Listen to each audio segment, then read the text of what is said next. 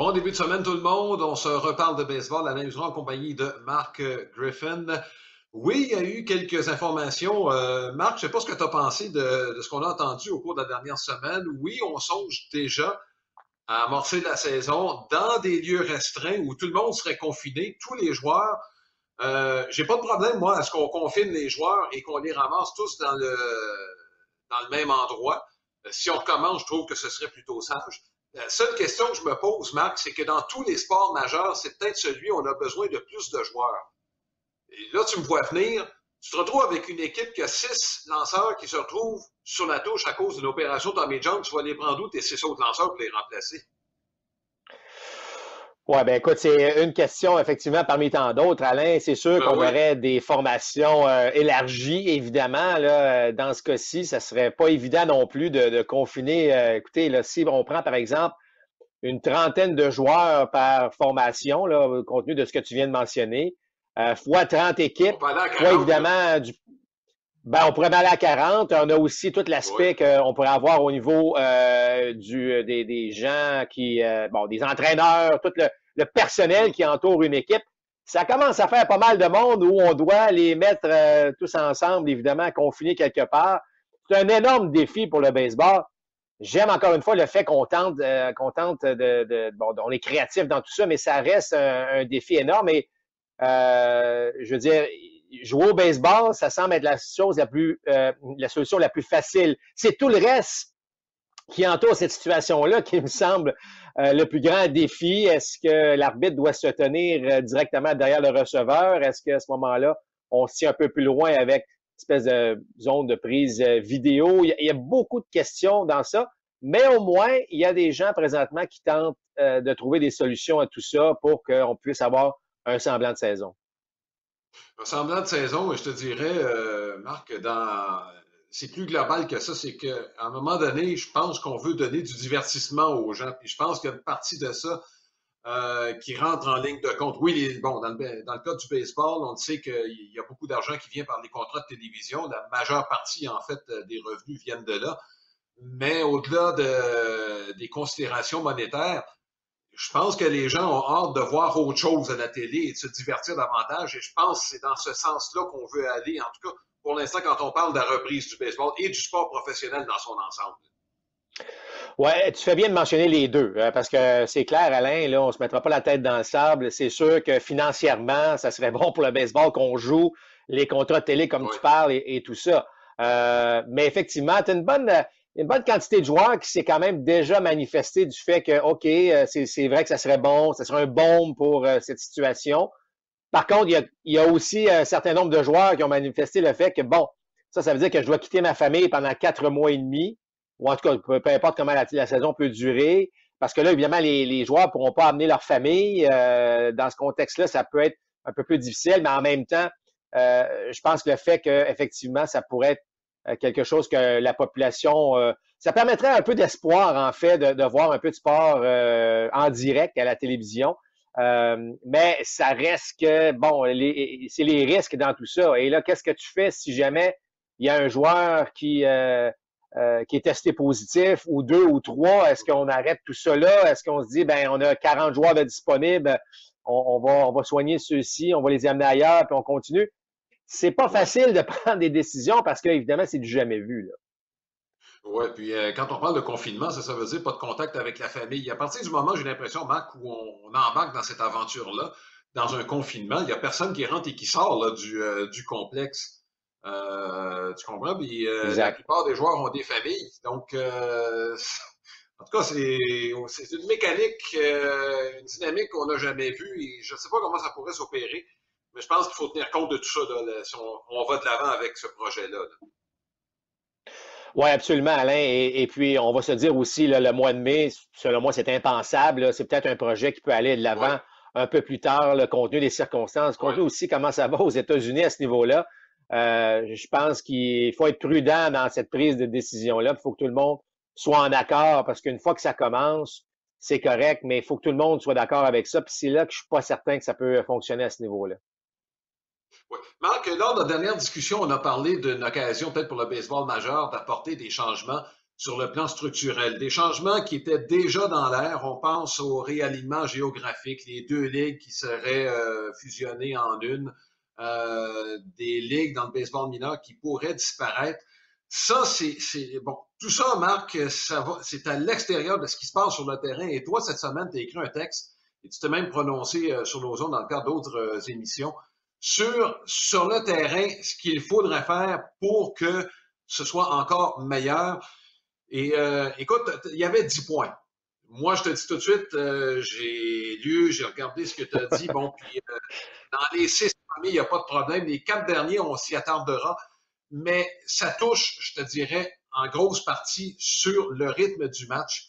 Et là, je vais te citer quelqu'un. Je n'aimerais pas la personne parce que c'était une discussion qui n'était pas, qui, qui était pas là sur, qui n'était pas commandée. Mais j'ai eu une discussion avec cet automne avec quelqu'un qui est dans les hautes sphères de la télévision. Euh, et qui me disait, et qui aime le baseball, et qui me disait, oui, c'est un bon show, mais faut que ça bouge. Tu comprends? Le, jeu tel qu'il est pratiqué présentement sur le terrain est peut-être un peu trop statique. Et dans tes six premières suggestions, on aborde vraiment cet aspect-là. Et je vais les nommer rapidement. La zone de prise électronique, ça avec, je suis tout à fait d'accord. Et le reste, le temps limite entre les tirs, les frappeurs qui peuvent pas sortir du rectangle, le temps d'arrêt interdit lorsque le lanceur est prêt, euh, le temps entre les manches et des visites au monticule. Tout ça marque dans le même but, c'est-à-dire dynamiser le match. Et c'est un aspect qu'on n'a pas abordé de plein, de, front, je te dirais. Euh, il y a quelque chose, bon, euh, comme minimum de trois frappeurs, mais on l'a vu, Marc, ça arrive tellement pas souvent dans les contextes dans lesquels on va l'utiliser que ça n'aidera pas à accélérer le rythme du match. On ne parle pas d'aller plus vite, on parle seulement d'avoir un bon rythme. Exact, Alain. Et, moi, ce que, ce que, en fait, le, but derrière tout ça, c'était que, euh, bon, compte tenu que ça va être une saison très différente s'il y a saison, euh, compte tenu que le contexte va être différent, ça sera pas les, les, les, les stades vont être différents parce que, bon, de toute évidence, j'ai l'impression qu'on, s'il y a un plan qui fonctionne, c'est un plan où on va mettre toutes les, équipes à peu près au même endroit. Alors, pourquoi pas tenter l'expérience, justement, de certaines discussions fait les dernières années, de certaines règles. Pourquoi on les applique pas? Pourquoi on ne laissait pas, puis on se fait, euh, on se fait une idée après. On se dit, OK, ça, ça a fonctionné, ça, ça n'a pas fonctionné, puis lorsqu'on reprendra la vie normale où le baseball va reprendre sa saison de 162 matchs, on aura réellement testé avec les joueurs du baseball majeur c'est quoi la règle du 20 secondes entre les tirs? C'est quoi le, fait qu'un euh, frappeur ne peut pas sortir du rectangle? Sinon, on lui donne une prise de plus s'il sort. Tu comprends? Alors, qu'on fasse des règles, justement, pour tester un peu tout ça, ça va, ça n'empêche pas, évidemment, le spectacle du baseball, ça n'enlève rien à la stratégie. C'est juste quelque chose qui va nous aider à faire du baseball 2.0 ou 3.0, 4.0, appelez-le comme vous voulez, qui fait que là, là, on est un peu sur que les joueurs soient conscients, que les entraîneurs, que les gérants soient conscients que c'est il y a pas OK, il y a peut-être pas de cadran officiel, mais il faut que ça bouge, il faut que ça bouge. Alors on n'a pas nécessairement à, traîner les pieds parce que trop longtemps Alain, ça fait quand même assez longtemps que je suis dans le baseball là et la phrase, plus je vais le dire en anglais, on va la traduire en français là, mais tu sais, take your time. Combien de fois j'ai entendu ça? Que ce soit un lanceur, que ce soit un frappeur, que ce soit n'importe qui. Take your time. There's no, tu sais. Euh, donc, prenez votre temps. Prends ton temps. Prends ton temps. Là, oui, tu peux le prendre ton temps, mais prends-le plus efficacement. et euh, il faut que ça bouge. Et moi, je pense que ça peut vraiment, vraiment euh, aider le baseball. Les gens l'apprécieraient beaucoup. Et ben, si les rythmes sont meilleurs, selon moi, la durée va être, va être encore plus courte, ce qui va faire en sorte que tout le monde va être gagnant-gagnant dans tout ça. Là. Oui, euh, Marc, je suis d'accord avec ça et j'irai plus loin. Je vais aller dans les quatre derniers points aussi. Et là, on pourra avoir une discussion, Marc, et je les nomme programme double de Saint-Manche que tu as en mineur et qui est en vigueur d'ailleurs. L'implantation de deux frappeurs de choix, pas un, mais deux. C'est une idée qui a déjà couru, Marc, je t'en parlerai tantôt. Coureur au deuxième et au premier but pour amorcer la manche supplémentaire, ça se voit au baseball international. Les compétitions de court-circuit après la deuxième manche, un peu comme on fait au hockey avec euh, les échappés. Euh, le problème que j'ai avec ces quatre derniers points, Marc, c'est que là, tu touches vraiment l'intégrité de la façon dont le baseball se joue depuis toujours. Oui, je me considère comme un traditionnaliste, même si je suis ouvert au changement, Marc. J'aime déjà pas le frappeur désigné à un, fait qu'imagine à deux. Et tu sais, dans les années 70, il y a Charles O'Finley, qui était le propriétaire des Kings d'Oakland, qui était un peu excentrique, qui avait proposé l'idée, lui, de faire comme au football, c'est-à-dire une équipe à l'attaque et une équipe en défense. Je pense pas qu'on aille jusque-là. Je pense pas que ce soit l'idée, Marc. Mais moi, j'ai de la difficulté, je vais te dire pourquoi, avec le frappeur désigné. C'est qu'une partie du baseball, une partie du plaisir, c'est de regarder la stratégie du gérant. Avec un frappeur désigné, écoute, il y en a déjà pas beaucoup, surtout que les décisions se prennent surtout avant que le match commence dans le baseball d'aujourd'hui. Et, l'autre aspect, ça pénalise un gars comme Madison Baumgartner. Moi, j'aime voir des joueurs, des athlètes. Non, voilà. Euh, là, fais attention, Alain, fais attention. Ma, règle, moi, il faut faire attention parce que là, ce que j'ai dit, c'est deux frappeurs de choix, mais ce n'est pas nécessairement pour le lanceur. Ce que j'ai dit, moi, c'est que si tu peux avoir un frappeur, tu as deux frappeurs de choix, puis si Madison Baumgartner lance, ben, tu le laisses dans le rôle des frappeurs, puis tu en enlèves un autre. Euh, moi, moi, évidemment, le but derrière ça, il y, a, deux choses. Premièrement, si on veut accélérer les entremanches, si on veut donner le temps à un lanceur, par exemple, d'effectuer ses tirs, puis là, c'est pas le nombre de tirs, c'est vraiment le temps. Alors là, je me dis, là, on va se concentrer à, ce que le lanceur soit un petit peu plus rapide, qu'il se prépare un petit peu plus tôt. Fait écoute, Alain, 80% des matchs des ligues mineures, le, lanceur ne frappe même plus. On, s'entraîne même, les lanceurs ne s'entraînent même plus pour frapper. Alors, c'est pour ça que moi, je l'enlèverais. Et, euh, et, je ferai en sorte qu'il y aurait un frappeur de choix probablement pour 95% des lanceurs. Les Madison Baumgartner, ce sont des exceptions. Euh, et par la suite, vous savez, j'ai vu beaucoup de bons jeunes de joueurs dans ma carrière, des joueurs d'arrêt des receveurs, euh, des voltigeurs qui, qui excellent en défense, des joueurs probablement les plus spectaculaires que j'ai vus. Mais pour une raison ou pour une autre, le coup de bâton ne suit pas. Le coup de bâton n'est pas nécessairement à la hauteur d'un gars qui peut jouer tous les jours de façon régulière dans le baseball majeur. Alors, tu te dis, je vais mettre, par exemple, un, un, Jackie Bradley Jr. au champ centre qui est excellent, qui couvre du terrain, qui est spectaculaire. Mais de temps en temps, je peux avoir un frappeur de choix pour lui. Euh, puis, tu sais, c'est une option qu'un gérant s'offre. Donc, il aurait le choix d'avoir deux, deux frappeurs de choix. Rapidement, je te dis les stratégies, Alain. Premièrement, combien d'amortis euh, cette stratégie-là, si tu regardes en, en, termes de pourcentage depuis une dizaine d'années, combien d'amortis sont déposés? pas mal moins. Combien d'amortis sont réussis par ceux qui sont déposés? Euh, alors, c'est des stratégies. Outre le fait que ça force un gérant à enlever son lanceur partant pour un frappeur suppléant à un moment donné, faut se le dire, il n'y a pas une tonne de stratégie autour de ça. Mm-hmm.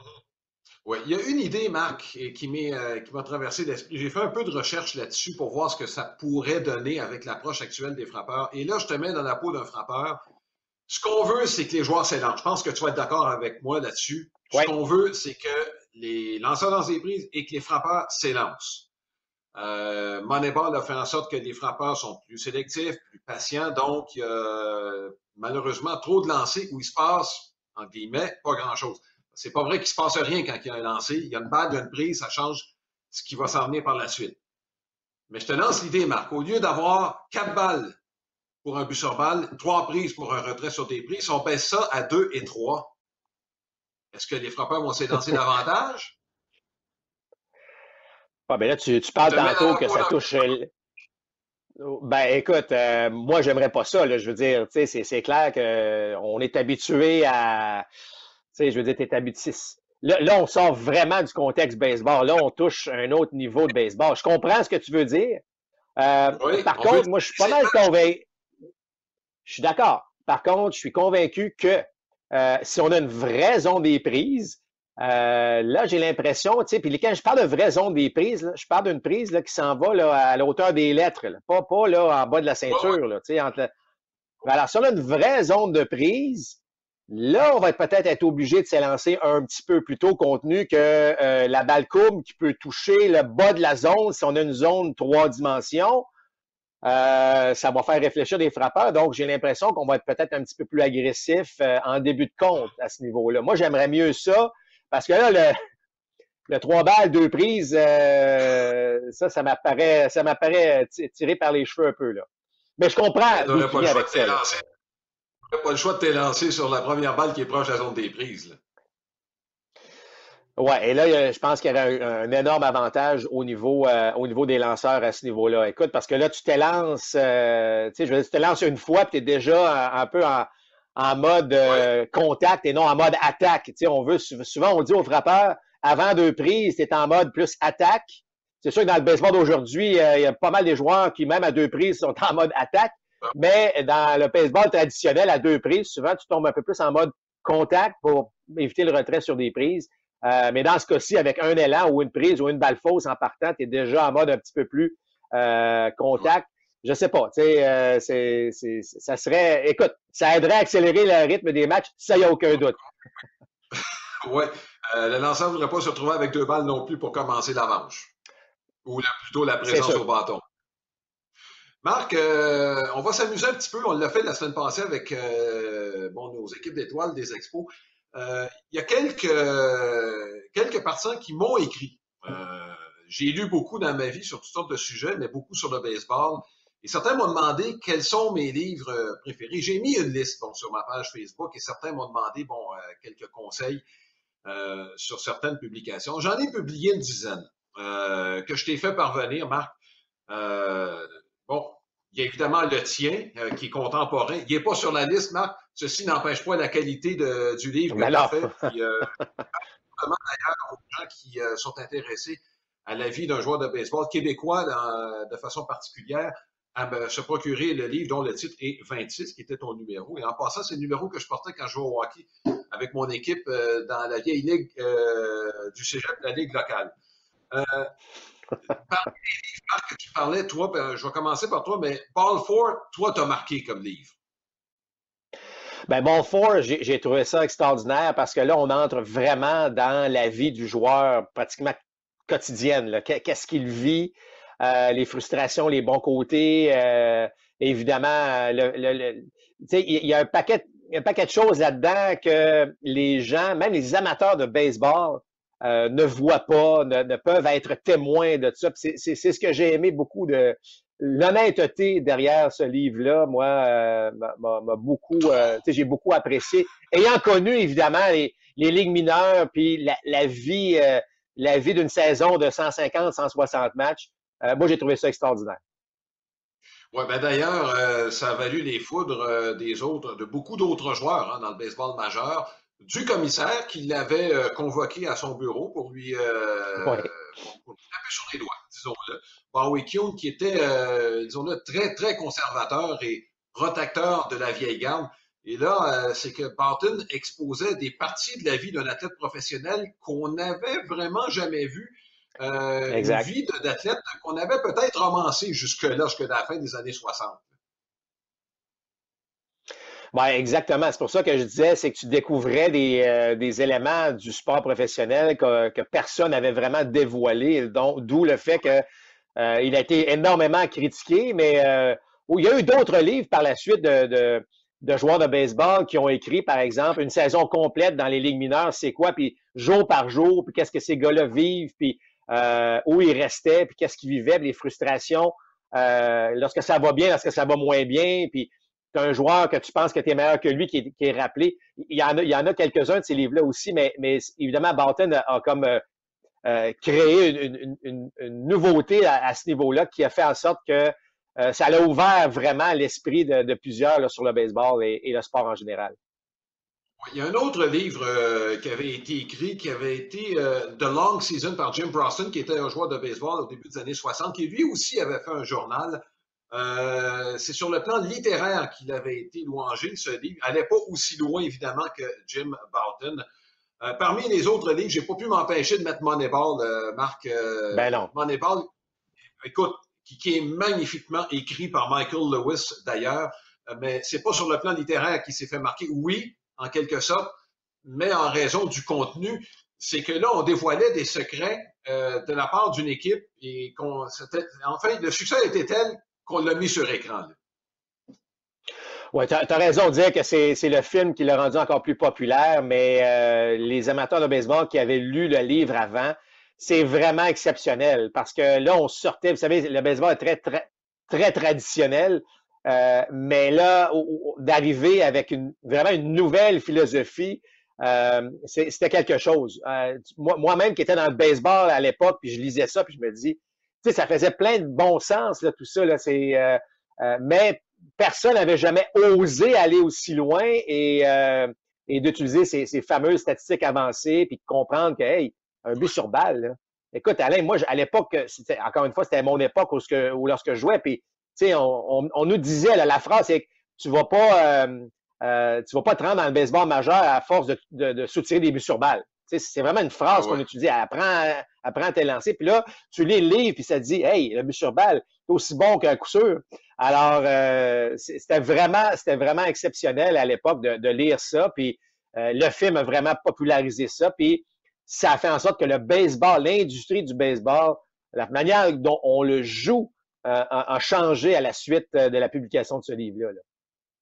Oui, parmi un autre, il y a un autre livre contemporain que j'ai mis sur ma liste, c'est Game of Shadows. Et ça, Marc, c'est euh, tout, le, tout, le, scandale des stéroïdes des années 2000 qui est mis en évidence dans ce livre par les deux journalistes qui avaient dévoilé le scandale. Tu te rappelles de Balco dans la région de San Francisco? Ben, c'est ça qui est en toile de fond de ce livre-là, mis sur livre avec bon, Balco et Barry Bonds un peu en toile de fond. C'est magnifiquement documenté par les deux journalistes en question. C'est un excellent livre parmi les contemporains. Tu parlais tantôt d'un journal, bon, d'un joueur de Ligue mineure. Il y en a un qui était dans l'organisation des expos, ça s'appelle The 26 Man, le 26e joueur. Je vous le suggère fortement. Vous allez dans les coulisses de l'équipe 3A des expos de 1990.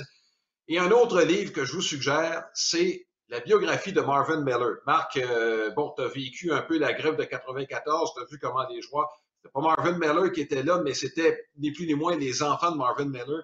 Et il explique à partir du moment où il a pris en charge l'association des joueurs dans les années 60 jusqu'à son départ dans les années 80 et même son implication par la suite. C'est un bijou pour quiconque s'intéresse aux relations de travail dans le baseball et également euh, sa relation avec Bowie Kuhn. Euh, si vous lisez en parallèle les deux biographies, celle de Bowie Kuhn et de Marvin Miller, vous allez vous amuser. Je peux juste vous dire que Kuhn était par taille avec Marvin Miller. Non, non. Et Marvin Miller a été un autre qui a influencé beaucoup euh, le baseball à, sa façon, évidemment. Euh, tu tout à fait, tu fais bien de le mentionner. Et en terminant, on pourrait aussi mentionner euh, le livre d'Éric Gagné, qui, selon moi, est, est, excellent aussi, parce qu'Éric a vécu des choses extraordinaires. Ça a été plus difficile en raison des blessures, les raisons pour lesquelles il est tombé un peu dans les problèmes avec, avec les stéroïdes. mais ça reste un livre extraordinaire. Puis euh, moi, je trouve que c'est un gars qui, euh, qui, a toute mon estime euh, dans ce qu'il a vécu. Oui, et il y en a plusieurs qui ont été écrits par d'anciens membres des Expos, que ce soit Pedro Martinez, Philippe Adou, Dick Williams, une biographie qui a été écrite il y a une trentaine d'années et qui est excellente et qui ne se gêne pas pour, te dirais, développer certains personnages, dont Steve Rogers. Tu ne seras pas surpris, Marc. non, effectivement. Puis, et, de lire sur les anciens gérants aussi, parce que le livre de Philippe Allo est excellent. Moi, je pensais bien connaître Philippe et j'ai appris des choses euh, fort intéressantes sur, euh, sur Philippe Allo. C'est extraordinaire euh, de lire les livres de, ces, de ces gars-là qui, à quelque part, sont un peu des, génies de baseball et essayer de percer qu'est-ce que ces gars-là pensaient. C'est fascinant. Moi, je trouve que c'est remarquable. C'est le fun de pouvoir être en mesure de, de comprendre un peu mieux ce qui se cachait derrière ces hommes-là. là oui, la littérature sur le baseball est très abondante et celle sur les expos l'est de plus en plus. D'ailleurs, euh, ton, en fait, ton livre, Marc, en fait partie. Marc, euh, ça complète aussi. Euh, notre intervention cette semaine. Pardon? J'ai dit, et le tien aussi, d'ailleurs. Ah ça fait déjà une dizaine d'années qu'il est sorti, celui-là. Euh, écoute, sur la, période des expos 77-84, une période dont je m'ennuie un peu, qu'on pourra peut-être revivre à un moment donné. Merci Marc. Euh, de mon côté, ben, je vous invite à syntoniser nos différentes plateformes, que ce soit à la télé ou encore euh, sur le web. D'ailleurs, il y a deux capsules demain. Il y en a une tennis demain mardi avec Hélène Pelletier et Yvan Ponton. Et Mark Griffin sera Facebook Live demain à compter de 15 h Si vous avez des questions à lui poser directement, ce sera l'occasion de le faire. Et à compter de 18h30, il y aura euh, un nouvel épisode de Max et Bruno. Et comme invité, il y aura Nicolas Deslauriers qui, tout juste avant euh, le confinement ben, avait réussi peut-être son meilleur match euh, en carrière avec trois buts au cours de la même période pour les Ducks d'Anaheim, vu qu'il s'est tapé le parcours Californie-Québec en auto avec sa petite famille. Et demain, mercredi, ben, il y aura une émission à compter de 18h30 avec Pierre Roud et le but. Et Pierre aura comme invité le propriétaire du Canadien de Montréal, Jeff Paulson, de même que le grand manitou du Grand Prix de Montréal, François Donc tout ça sur nos différentes plateformes mardi et mercredi. Marc, je te souhaite de passer une bonne semaine et on verra ce qui se passe dans le monde du baseball. Peut-être des petites annonces euh, d'ici la prochaine semaine. Merci Alain. Bye bye. Et prenez soin de vous tout le monde et soyez aux aguets. On vous invite à respecter les consignes de nos leaders. À bientôt.